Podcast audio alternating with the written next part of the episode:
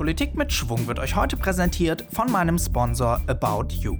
Mit der Kampagne It's About Your Choice unterstützt About You Journalisten und Medienmacher wie mich dabei, auf die Europawahl aufmerksam zu machen.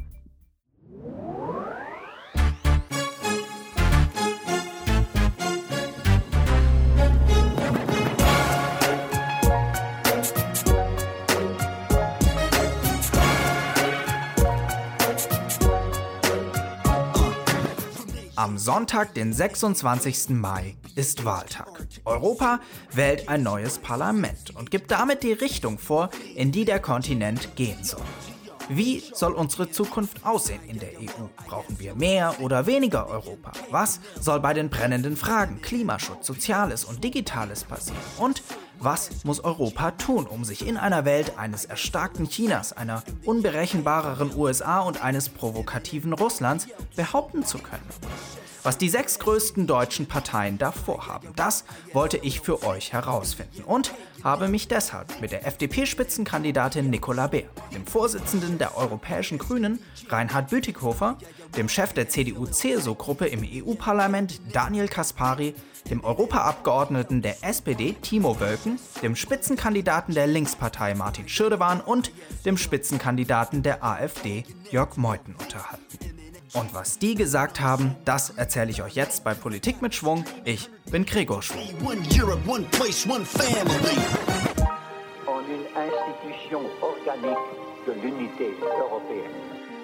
This agreement lays the foundation of something new and hopeful in European life.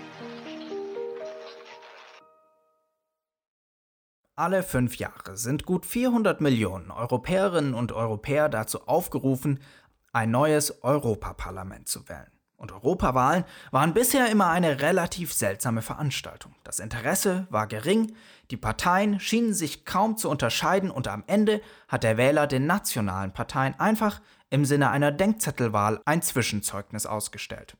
Aber vieles spricht dafür, dass das dieses Jahr anders ist. Wir haben in Folge 1 dieser Serie bereits gehört, wie die EU eigentlich entstanden ist und wie relevant diese europäische Idee heute noch ist. Außerdem haben wir Licht in das komplizierte Institutionenkonstrukt der EU geworfen. In Folge 2 haben wir uns dann ausführlich mit dem Europäischen Parlament beschäftigt. Mit dem ZDF-Korrespondenten in Brüssel, Stefan Leifert, habe ich darüber gesprochen, welche Bedeutung das Parlament heute hat. Ich glaube aber, dass die Hoffnung berechtigt ist, dass es bei dieser Europawahl besser wird, weil die letzten vier Jahre oder fünf Jahre enorm dazu beigetragen haben, den, die Bedeutung des Politikstandortes Brüssel deutlich zu machen. Hier geht es nicht mehr um Bananenkrümmung oder Gurkennormen, hier geht es nicht mehr um Ölkännchen, sondern hier werden, sage ich es mal einmal pathetisch, große Schicksalsfragen verhandelt. Hier geht es um die Frage, wie sieht die Europäische Union mal nach dem Brexit aus? Wie geht Europa damit um, dass im Weißen Haus jemand sitzt, der einen völlig neuen Kurs in der Handels- und Wirtschaftspolitik betreibt. Wie geht die Europäische Union damit um, dass in Ländern wie Ungarn oder Polen ähm, die Demokratie abgeschafft wird? Und äh, das sind Fragen, die an Bedeutung gar nicht zu überschätzen sind. Und ich glaube, dass das inzwischen auch kein Expertendiskurs mehr ist, sondern ich glaube, die Leute spüren, anders als vielleicht noch vor fünf Jahren oder vor zehn Jahren, dass es hier in Brüssel wirklich um etwas geht. Und ich hoffe, dass das auch Auswirkungen auf die Wahlbeteiligung hat. Die Links zu den beiden Folgen findet ihr in der Beschreibung oder eurer Podcast-App. Und in welcher Weise diese Schicksalsfragen für Europa beantwortet werden, das hängt davon ab, welche Partei ihr wählt. Denn es gibt jede Menge unterschiedliche Vorstellungen darüber, wie die Zukunft in Europa gestaltet werden soll. Schauen wir als erstes auf die FDP. Die Spitzenkandidatin Nicola Beer war seit 2013 Generalsekretärin ihrer Partei und hat sich jetzt aufstellen lassen für das Europaparlament. Ich habe sie in ihrem Büro in Berlin getroffen und erstmal gefragt, warum sie diesen Topjob in ihrer Partei eigentlich aufgegeben hat und nun nach Brüssel möchte weil es einfach wichtig ist. Ich glaube, Europa steht wirklich an einem Scheidepunkt. Ich möchte, dass wir Europa reformieren, es besser aufstellen, damit auch Menschen ähm, zukünftig Europa nicht mehr nur mit Krisengipfeln, mit Bürokratiemonster oder anderem ähm, verbinden. Ich möchte es wieder in die Herzen der Menschen tragen. Europa reformieren ist eine Forderung, die eigentlich jede Partei aufstellt. Was also planen die Liberalen hier konkret? Ja, wir müssen endlich nicht nur reden, sondern auch entscheiden und umsetzen. Wir wollen deswegen die Kommission verkleinern, also keine 28 Kommissare mehr, maximal 18. Denn klar ist, wenn man 28 hat, dann suchen sich 28 auch Aufgaben. Dann wird viel auch im Klein-Klein reguliert. Wir wollen das Parlament stärken, also ein Initiativrecht. Wir wollen auch den Wanderzirkus zwischen Straßburg und Brüssel beseitigen. Aber ich glaube, wir müssen auch beim Rat ansetzen. Wir brauchen mehr Mehrheitsentscheidungen im Rat, damit man nicht immer auch auf den Letzten warten muss, der mitmachen will, dass wir eben aus dieser etwas lahm gewordenen Fähre einen hochseetauglichen Segler machen. Mehr Mehrheitsentscheidungen im Rat. Das heißt, künftig sollen nicht mehr wie bisher bei bestimmten Themen alle Mitgliedstaaten zustimmen müssen, damit etwas entschieden wird. Derzeit ist das bei der Außenpolitik so und bei der Finanz- und Steuerpolitik. Bei der Außenpolitik sind sich alle Parteien außer der Linkspartei und der AfD einig, dass man das Einstimmigkeitsgebot abschaffen sollte. Zugegebenermaßen würde Deutschland das weniger wehtun als beispielsweise Frankreich. Denn Berlin ist in der Welt ohnehin kein außenpolitisches Schwergewicht. Man sieht nämlich selten, dass die deutsche Außenpolitik in der Welt vorangeht. Das also gewissermaßen aus der Hand zu geben und sich im Notfall auch mal überstimmen zu lassen, scheint weniger ein Problem, als es wahrscheinlich für Frankreich wäre. Anders sieht es dagegen bei der Finanz- und Steuerpolitik aus. Wenn es ums Geld geht, will man sich in Berlin lieber nicht überstimmen lassen. Auch Nicola Bär sieht das so. Denn um den Standortwettbewerb zu erhalten, stellt sich die FDP gegen eine Vereinheitlichung der Steuersätze. Was die FDP aber einheitlicher haben möchte, ist die Grundlage, auf der die EU heute steht. Sie fordert nämlich eine neue Verfassung für Europa. Was genau kann man sich darunter vorstellen, Frau Beer? Ein Fundament für eine gemeinsame Gesellschaft ist in der Regel eine Verfassung, so wie wir das Grundgesetz haben. Ähm, etwas, wo man sich gemeinsam vergewissert, was sind unsere Werte, was sind die Rechte jedes Einzelnen, jeder Einzelnen, ähm, was auch sind auch Pflichten, ähm, wie handhaben wir es mit der Gewaltenteilung, ähm, was sind Aufgaben von Staat, was ist Aufgabe von Privat, was muss geschützt werden, ähm, also Handlungsmaximen. Ganz wichtig zum Beispiel auch für die Frage der europäischen Armee, weil das wären ja dann keine deutschen, französischen, dänischen, italienischen oder rumänischen Soldaten mehr, das wären dann europäische Soldaten. Auf was, auf welche Werte, auf welche Handlungsmaxime vereidige ich die? So, und deswegen möchten wir gerne dieses Projekt Europäische Verfassung nochmal angehen. Es ist ja leider schon mal gescheitert, ähm, aber wir glauben, ähm, dass mittlerweile auch in den Mitgliedstaaten bei den Bürgerinnen und Bürgern ein Bedürfnis dafür da ist, nochmal die Grundlage zu klären, was verbindet uns als Europäerinnen und Europäer, so unterschiedlich wir in den einzelnen Mitgliedstaaten vielleicht auch von unseren Kulturen her sein mögen. Was alle Parteien gerade europaweit verbindet, nur die FDP nicht, ist, das Spitzenkandidatenprozedere. Jede Partei hat nämlich eine Kandidatin oder einen Kandidaten nominiert, der oder die im Falle, dass die Partei stärkste Kraft wird, Kommissionspräsidentin oder Kommissionspräsident werden soll. Die Liberalen machen dann nicht mit. Sie werden wahrscheinlich auch nicht stärkste Kraft, könnten aber die entscheidenden Stimmen für jemanden liefern. Und deswegen lag natürlich noch die Frage nahe, ob die FDP den Manfred Weber, dessen Partei gute Aussichten hat, die meisten Stimmen zu erhalten, zum Kommissionspräsidenten wählen würde. Nicolas Baer sagt Nein. Wir als äh, Liberale und Freidemokraten in Europa sagen ganz klar, wir werden nur eine Kommissionspräsidentin oder einen Kommissionspräsidenten wählen, der klar für eine Reformagenda in Europa steht ähm, Herr Weber, Herr Timmermans, Herr Juncker, die haben den Zustand zu verantworten, den wir momentan haben. Stillstand, Verkrustung, es geht nichts voran. Ähm, das müssen wir aufbrechen. Und zum Schluss wollte ich von meinen Gesprächspartnern immer wissen, was sie bei den drei großen Zukunftsthemen Digitales, Soziales und Klimaschutz vorhaben weil unser Ziel ja die Innovationsunion ist, der Innovationskontinent, also dann sich auch als Vorreiter international durchzusetzen an dieser Stelle. Dazu gehört für uns eine europäische Agentur für Sprunginnovationen. Also da, wo ganz neues Denken gefragt ist, wo wir nicht in bestehenden Erfindungen noch ein bisschen besser werden, sondern wirklich völlig neuartige Ideen aufsetzen, das auch europäisch anzugehen. Einer europäischen Digitalsteuer dagegen erteilt Nicolas Bär eine entschiedene Absage. Die FDP befürchtet neue Handelsstreitigkeiten mit den USA. Und wie sieht es in der Sozialpolitik aus? Der französische Präsident Emmanuel Macron fordert eine europäische Arbeitslosenversicherung und einen europäischen Mindestlohn. Doch dem kann Nicolas Bär nichts abgewinnen. Sie meint, man solle lieber in Wettbewerbsfähigkeit investieren, sodass in schwachen Regionen Arbeit geschaffen werden kann. Was in Deutschland zurzeit außerdem viel diskutiert wird, ist die Klimapolitik. Die FDP hat sich in der Vergangenheit jetzt nicht gerade als Fürsprecher zum Beispiel der Fridays for Future Bewegung hervorgetan, die für einen besseren Klimaschutz demonstriert. Was also planen die Liberalen, um das Klima wirksamer zu schützen? Wir schlagen vor, etwas zu nutzen, was die Europäische Union für den Bereich der Kraftwerke schon eingeführt hat, nämlich den sogenannten Zertifikathandel. Das heißt, Emissionen bekommen einen Preis. Wenn ich emittieren will weiterhin, muss ich solche Zertifikate kaufen. Ähm, und wir wollen, dass äh, wir diese Zertifikate, diesen Marktansatz ähm, auch für die Sektoren Verkehr, Wohnen, Landwirtschaft nutzen. Also alle Emissionen bekommen einen Preis und wir verknappen die Zertifikate, die auf dem Markt sind. Also der Preis steigt sukzessive und es macht, kein, es macht äh, die Sache unattraktiv, dann noch ein Kraftwerk zum Beispiel zu betreiben, äh, das große Emissionen hat.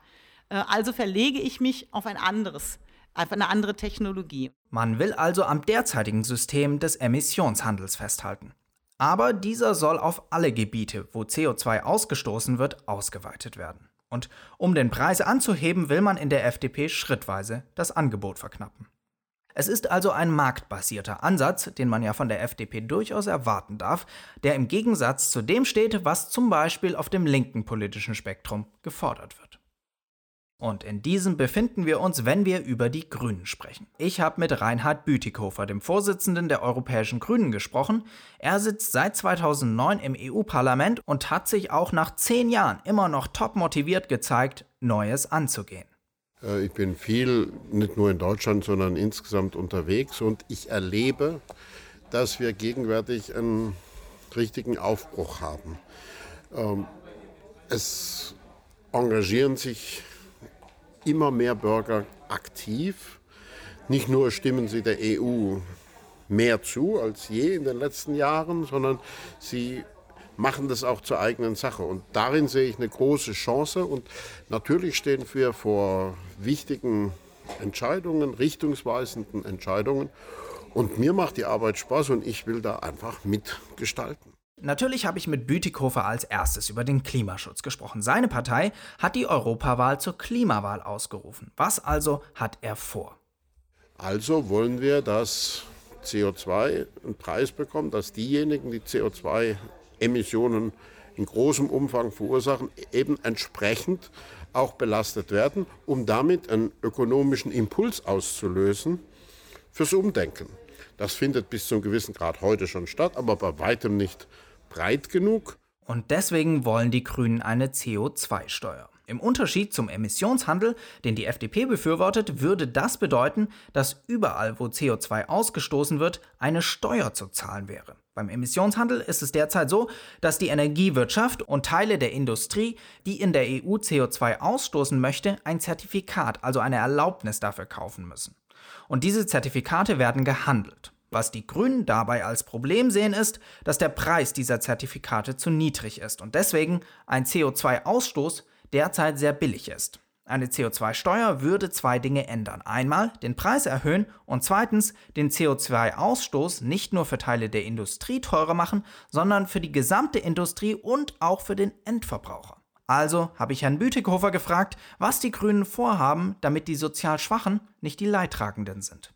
Wir haben schon bevor es in Frankreich diese Bewegung des sogenannten Gelbwesten gab, aus genau der Überlegung raus, dass man ökologischen Fortschritt und soziale Verantwortung nicht gegeneinander stellen darf, ein Konzept entwickelt, das heißt, wir geben das Geld zurück. Das heißt, es wird CO2 belastet, der viel CO2-Emissionen verursacht, zahlt mehr und das Geld, was reinkommt, wird jetzt aber nicht äh, für allgemeine Staatszwecke verwendet, sondern das wird anteilig an die Bürger zurückgegeben. Pro Kopf kriegt jeder den gleichen Anteil zurück.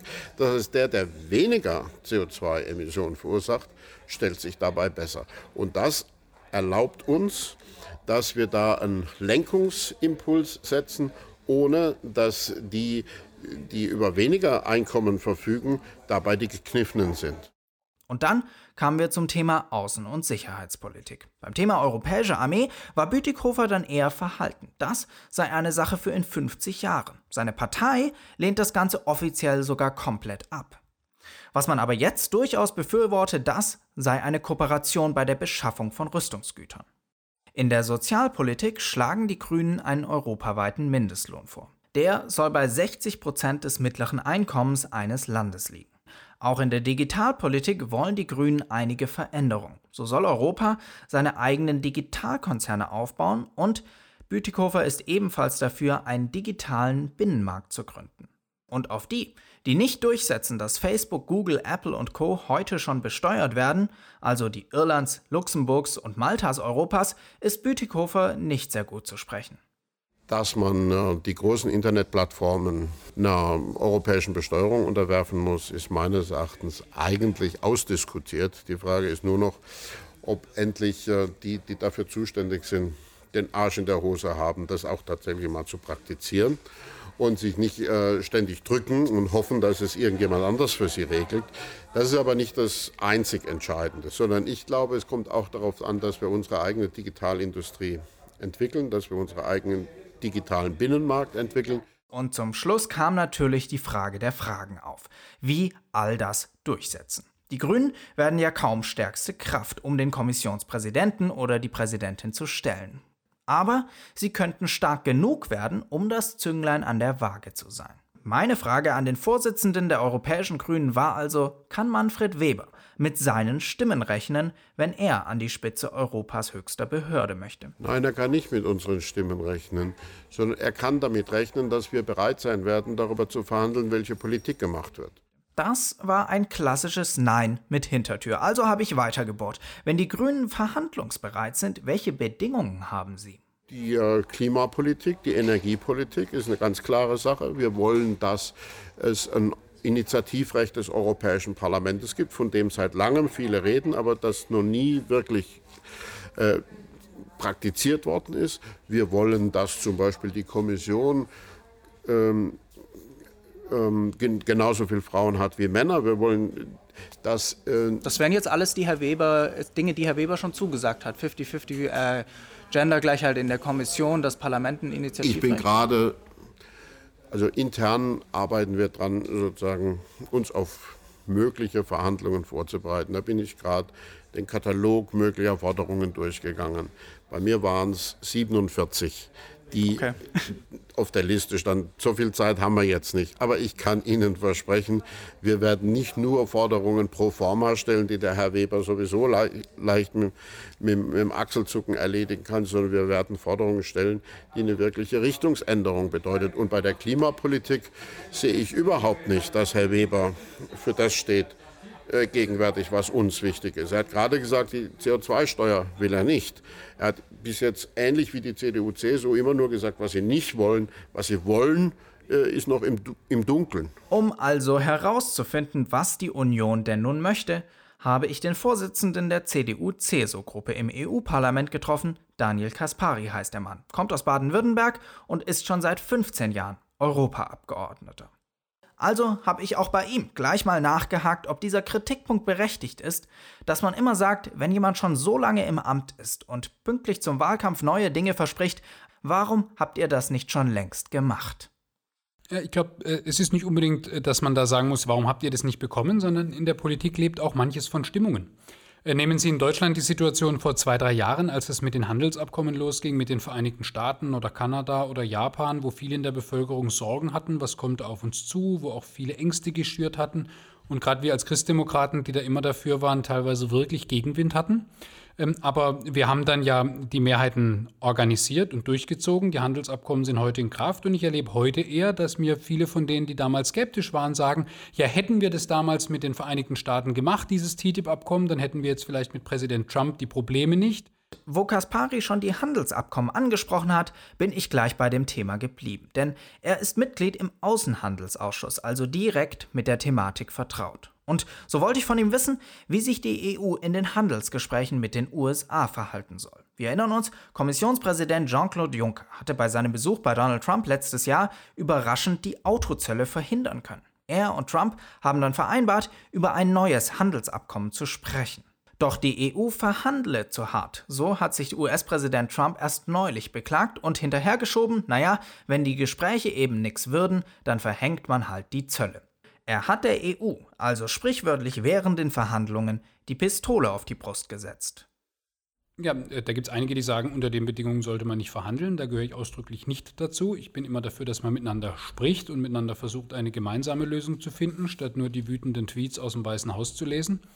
Und ich habe keine Sorge, wenn hier irgendwelche Strafzölle oder anderes angedroht werden. Wir sind ja da nicht äh, wehrlos, sondern wir können den Amerikanern auch äh, wehtun, wenn es sein muss. Als nächstes kam ich auf ein nicht weniger kontroverses Thema in der konservativen EVP zu sprechen, nämlich den Umgang mit Parteifreund Viktor Orban. Das Freund muss man hier in Anführungszeichen setzen.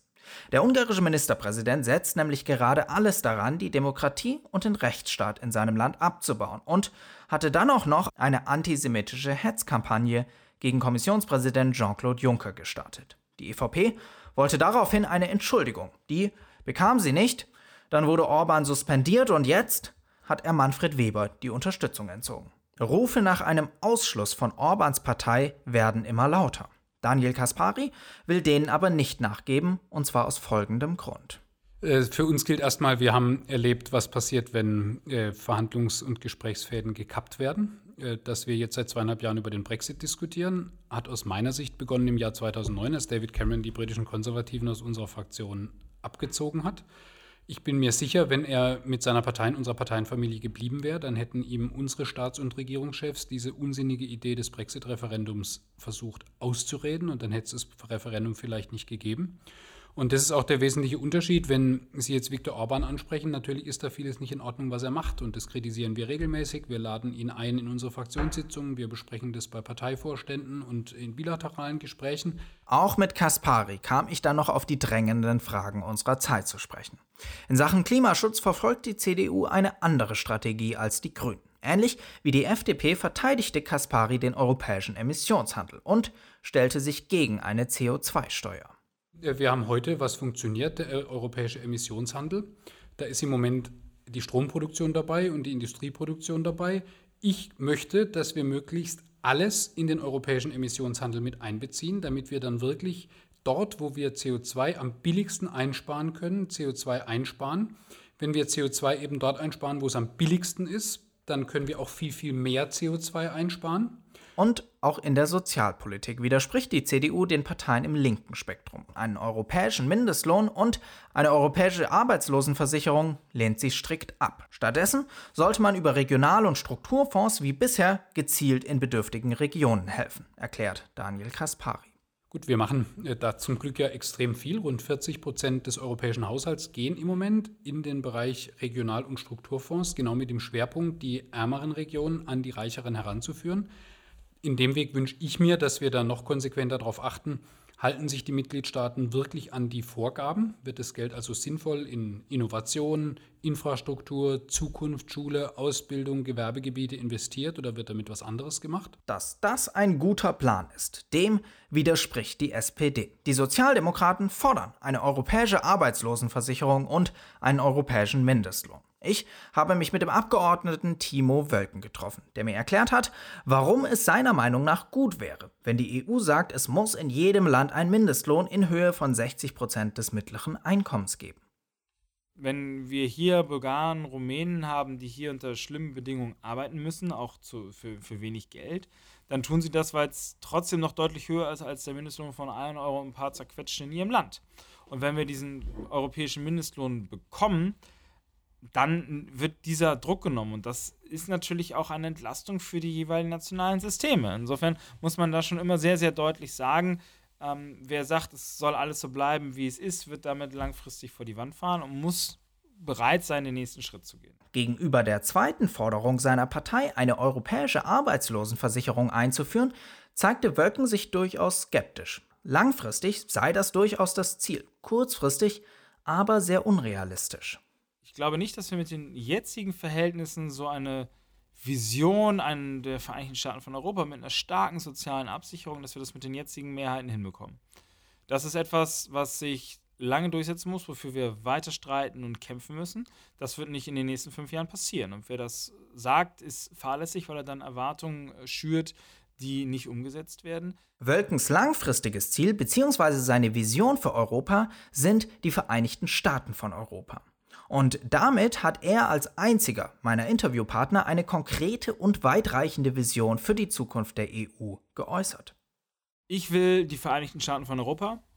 Ich will eine Europäische Union, die föderal geordnet ist, die stark nach außen auftreten kann, die einheitlich sprechen kann, die demokratisch organisiert ist, ähm, in der die, der, die Mitgliedstaaten nicht diese starke Stimme haben, wie sie sie jetzt haben, denn dadurch wird viel blockiert und das funktioniert nur in den Vereinigten Staaten von Europa. Kurzfristig will Wölken aber erstmal ein stärkeres Zusammenwachsen der EU-Staaten bei der Verteidigung. Für ihn ist das Ziel einer europäischen Armee durchaus erreichbar und der Höhepunkt der Integration, weil es gibt eigentlich kaum eine tiefere Integration, als wenn du dir gegenseitig die Verteidigung anvertraust. Denn dann hast du A, keine Armeen, die sich gegenseitig angreifen können und B, bist halt darauf, musst, bist darauf angewiesen, dass du im Angriffsfall dich verteidigen kannst. Und zwar mit einer gemeinsamen Armee. Deswegen ist die, Integration, die europäische Armee wirklich eine große Integration. Wo dieses Vorhaben dann aber schwierig wird, ist bei der Rüstungspolitik. Sobald man Dinge wie die Rüstungsindustrie auch zusammenlegt, braucht man nämlich eine gemeinsame Exportpolitik. Derzeit liegen Deutschland und Frankreich darüber im Clinch, weil Berlin auf Druck der SPD Rüstungsexporte nach Saudi-Arabien gestoppt hat. Das hindert aber französische Unternehmen gerade daran, ihre Güter nach Riyadh zu exportieren, weil Teile aus Deutschland nicht geliefert werden dürfen. Dass die Franzosen hier eine andere Moralvorstellung haben als die Sozialdemokraten, darauf will Wölken dann aber keine Rücksicht nehmen. Bei einer gemeinsamen europäischen Rüstungspolitik müssten die deutschen Regeln gelten.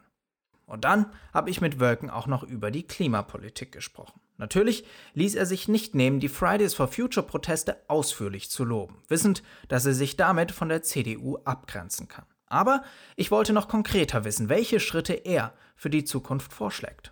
Ich, ich finde zum Beispiel, dass wir eine weltweite Plastiksteuer brauchen. Wir haben ähm, den ersten Schritt gemacht mit der erweiterten Herstellerhaftung im Verbot von Einwegplastikmaterial. Das müssen wir ausbauen, das ist wichtig. Bis 2050 gehen 15 Prozent der weltweiten Treibhausgasemissionen auf die Produktion von Plastik zurück. Das muss man sich mal vorstellen.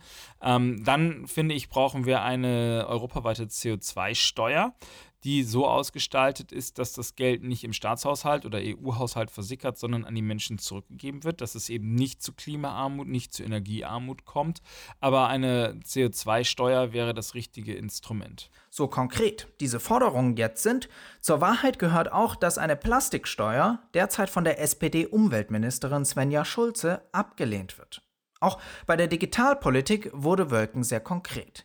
Er gehört zu den Vorkämpfern gegen die europäische Urheberrechtsreform. Zwar lässt sich die jetzt nicht mehr rückgängig machen, wir haben ausführlich über das Thema gesprochen, also wenn euch das interessiert, checkt gerne mal das ganze Interview aus, aber für die nahe Zukunft hat er mir im digitalen Bereich auch Dinge genannt, die er jetzt umsetzen möchte. Wir müssen die E-Privacy-Verordnung endlich verabschieden. Es kann ja nicht sein, dass uns Unternehmen in alle Lebensbereiche tracken und alles miteinander verbinden können. Das muss europaweit geregelt werden. Die Datenschutzgrundverordnung bei all den Problemen sind allerdings auch sehr viele Mythen darüber im Umlauf, war der erste Schritt. Damit haben wir weltweite Standards gesetzt und das muss uns mit der E-Privacy-Verordnung auch gelingen, die sozusagen das digitale Briefgeheimnis umsetzt.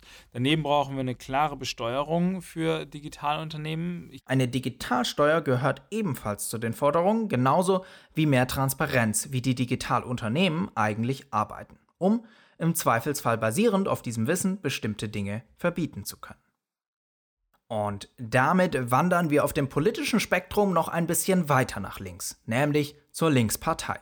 Auch ihr Spitzenkandidat Martin Schirdewan spricht sich für eine Digitalsteuer aus, holt aber im Gespräch mit mir im selben Atemzug noch zum Schlag gegen die SPD aus.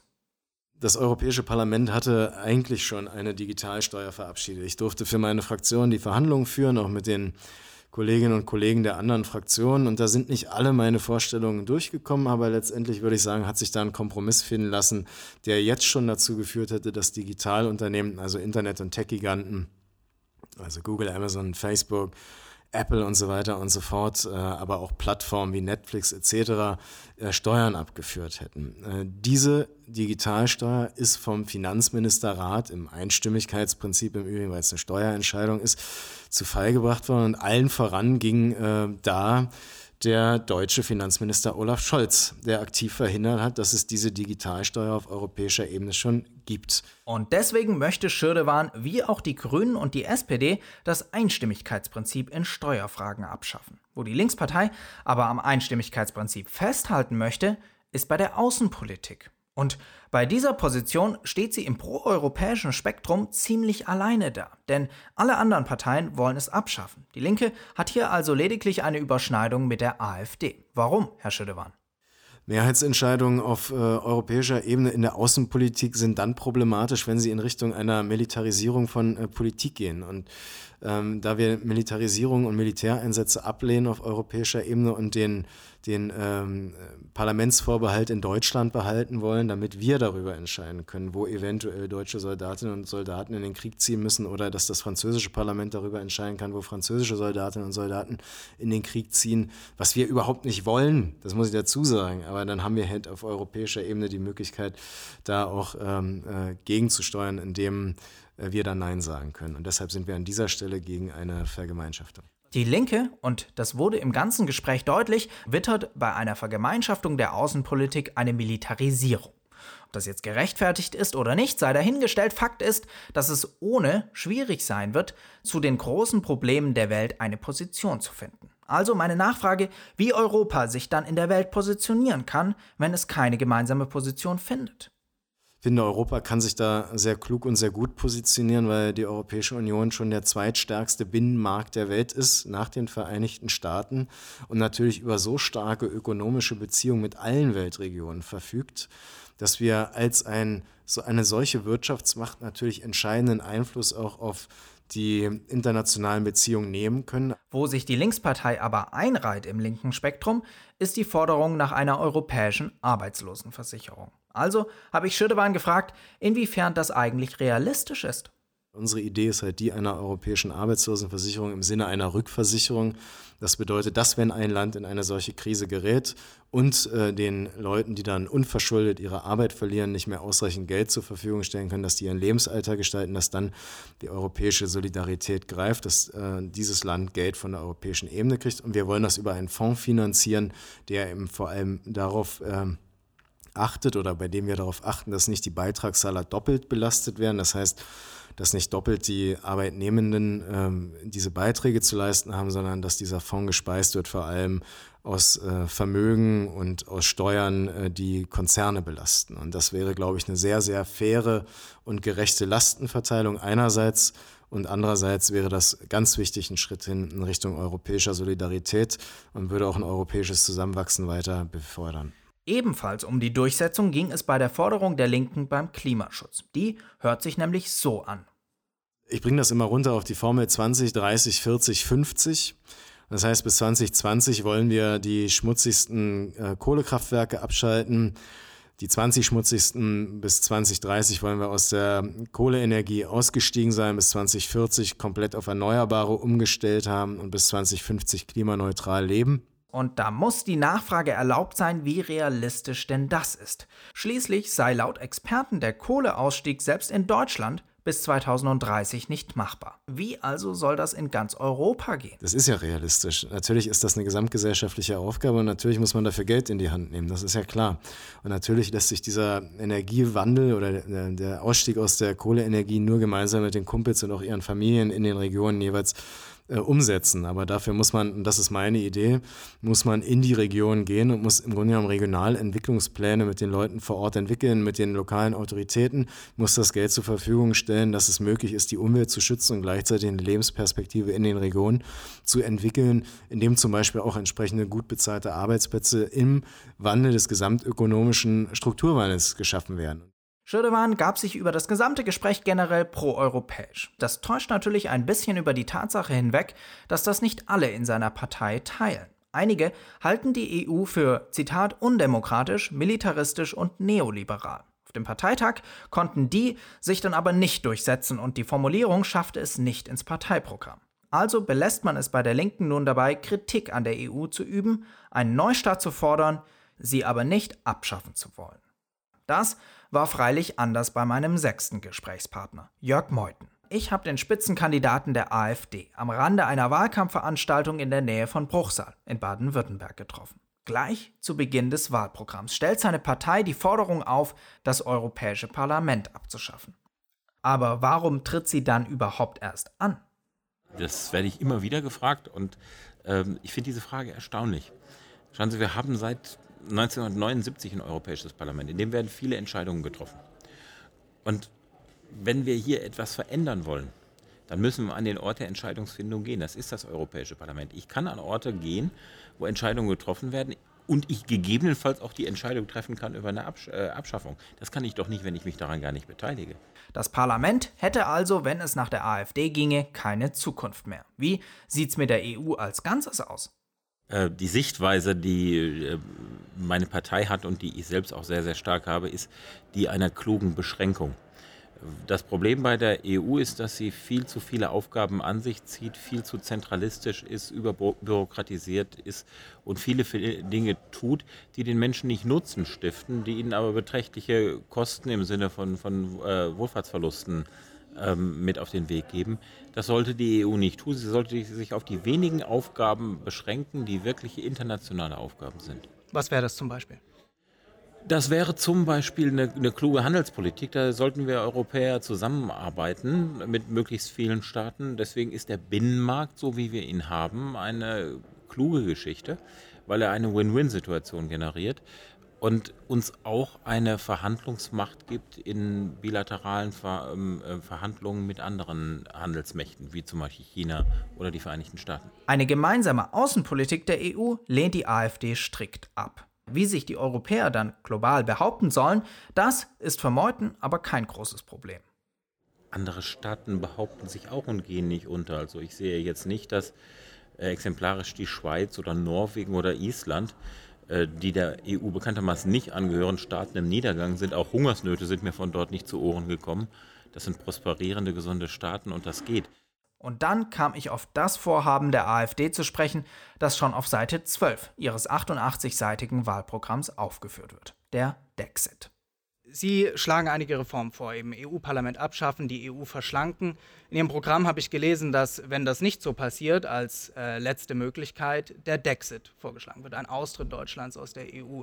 Wir sehen am Brexit, was das, äh, in was für ein Chaos das ein Land werfen kann. Warum soll das erstrebenswert sein? Wo ist der Sinn dabei? Habe ich gesagt, dass das erstrebenswert ist? Naja, es steht in, Ihrem Wahlprogramm. Nein, es steht nicht drin, dass es erstrebenswert ist, sondern da steht drin, dass es die letzte aller Möglichkeiten ist, die Ultima Ratio. Ja, aber das muss doch dann das heißt, zu einem gewissen Maß auch Vorteile bringen. Stopp. Wir sagen in unserem Wahlprogramm sehr klar, Unsere Zielsetzung ist, die Europäische Union an Hauptmitgliedern zu reformieren, sie so zu verschlanken, dass sie den Bürgern Nutzen stiftet, weil sie an sich eine, ein, ein gutes Bündnis ist. Und deswegen wollen wir sie gerne erhalten. Für den Fall, dass sie sich als komplett unreformierbar erweist und der äh, äh, Zug immer weiter in Richtung Vergemeinschaftung führt, also gemeinsame Haushalts- und Finanzpolitik, gemeinsame Finanzminister, gemeinsame Sozialpolitik, gemeinsame Agrar- äh, und, und, und Arbeitsmarktpolitik, gemeinsame Verteidigungsaußenpolitik. Wir also diesen Zug in Richtung Aufhebung der Nationalstaaten und Entwicklung hin zu Vereinigten Staaten von Europa, wenn wir diesen Zug nicht stoppen können, dann wäre das als letzte aller Möglichkeiten ähm, wäre, wäre die Chance der Austritt. Das wäre dann der Dexit. Obwohl ich es jetzt nicht wirklich erwartet habe, dass die AfD hier europäische Lösungen vorschlägt, habe ich Herrn Meuthen trotzdem nach den drei großen Zukunftsthemen Digitales, Soziales und Klimaschutz gefragt. Nun, bei ersterem wurde ich eines Besseren belehrt. Digitale Infrastruktur bereitstellen, das sei tatsächlich eine Aufgabe der EU.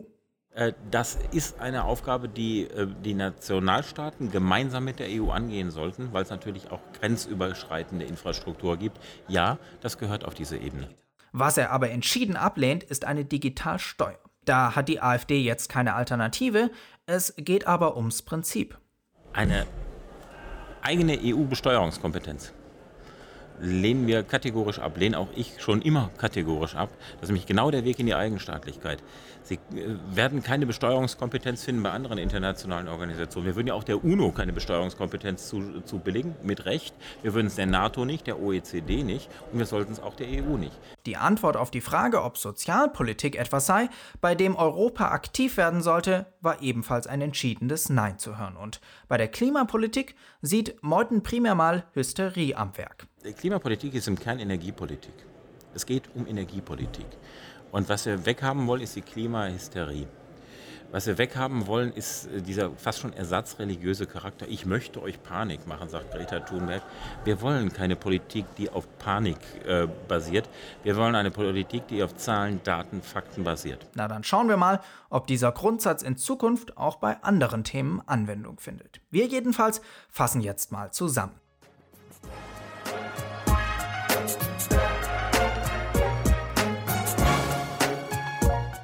Wie am Anfang schon erwähnt, möchten alle Parteien die EU reformieren. Alle proeuropäischen Parteien möchten dabei vor allem mal ein Initiativrecht für das Parlament, also dass das Parlament aus eigenen Stücken den Gesetzgebungsprozess beginnen kann. Die konkretesten Vorstellungen für Reformen haben aber Nicola Bär und Jörg Meuthen geäußert. Bär möchte die Kommission verkleinern und den zweiten Parlamentssitz abschaffen. Meuthen will dagegen weniger Europa überhaupt. Die EU soll seiner Meinung nach lediglich eine Handelsgemeinschaft sein. Gelinge das nicht, sei der Dexit die letzte Möglichkeit. Das EU-Parlament will er sofort abschaffen. All die anderen Parteien halten davon nichts. Aber einig, wenn es um die Zukunftsfragen geht, sind sie sich dann auch nicht. Linke, SPD und Grüne befürworten jeweils eine Digitalsteuer, eine europäische CO2-Steuer, einen europäischen Mindestlohn und eine europäische Arbeitslosenversicherung. Timo Wölken von der SPD hat bei letzterem aber durchaus zugegeben, dass das bei den heutigen Mehrheitsverhältnissen nicht sehr realistisch sei. CDU und FDP lehnen eine CO2-Steuer ab, wollen stattdessen den bestehenden Emissionshandel ausbauen auch gegen die Pläne eines Mindestlohns und einer europäischen Arbeitslosenversicherung stellen sich beide Parteien. Und genauso ist es auch bei der Digitalsteuer. Die Fronten verlaufen genau gleich. In Sachen Außenpolitik sieht es allerdings anders aus. Außer der Linkspartei und der AfD sind alle für eine Abschaffung des Einstimmigkeitsprinzips. Kommt man dann auf eine europäische Armee zu sprechen, dann teilt sich das linke Spektrum nochmal. Für eine solche ist nämlich neben der FDP und der CDU nur noch die SPD. Grüne, Linke und AfD sind dagegen.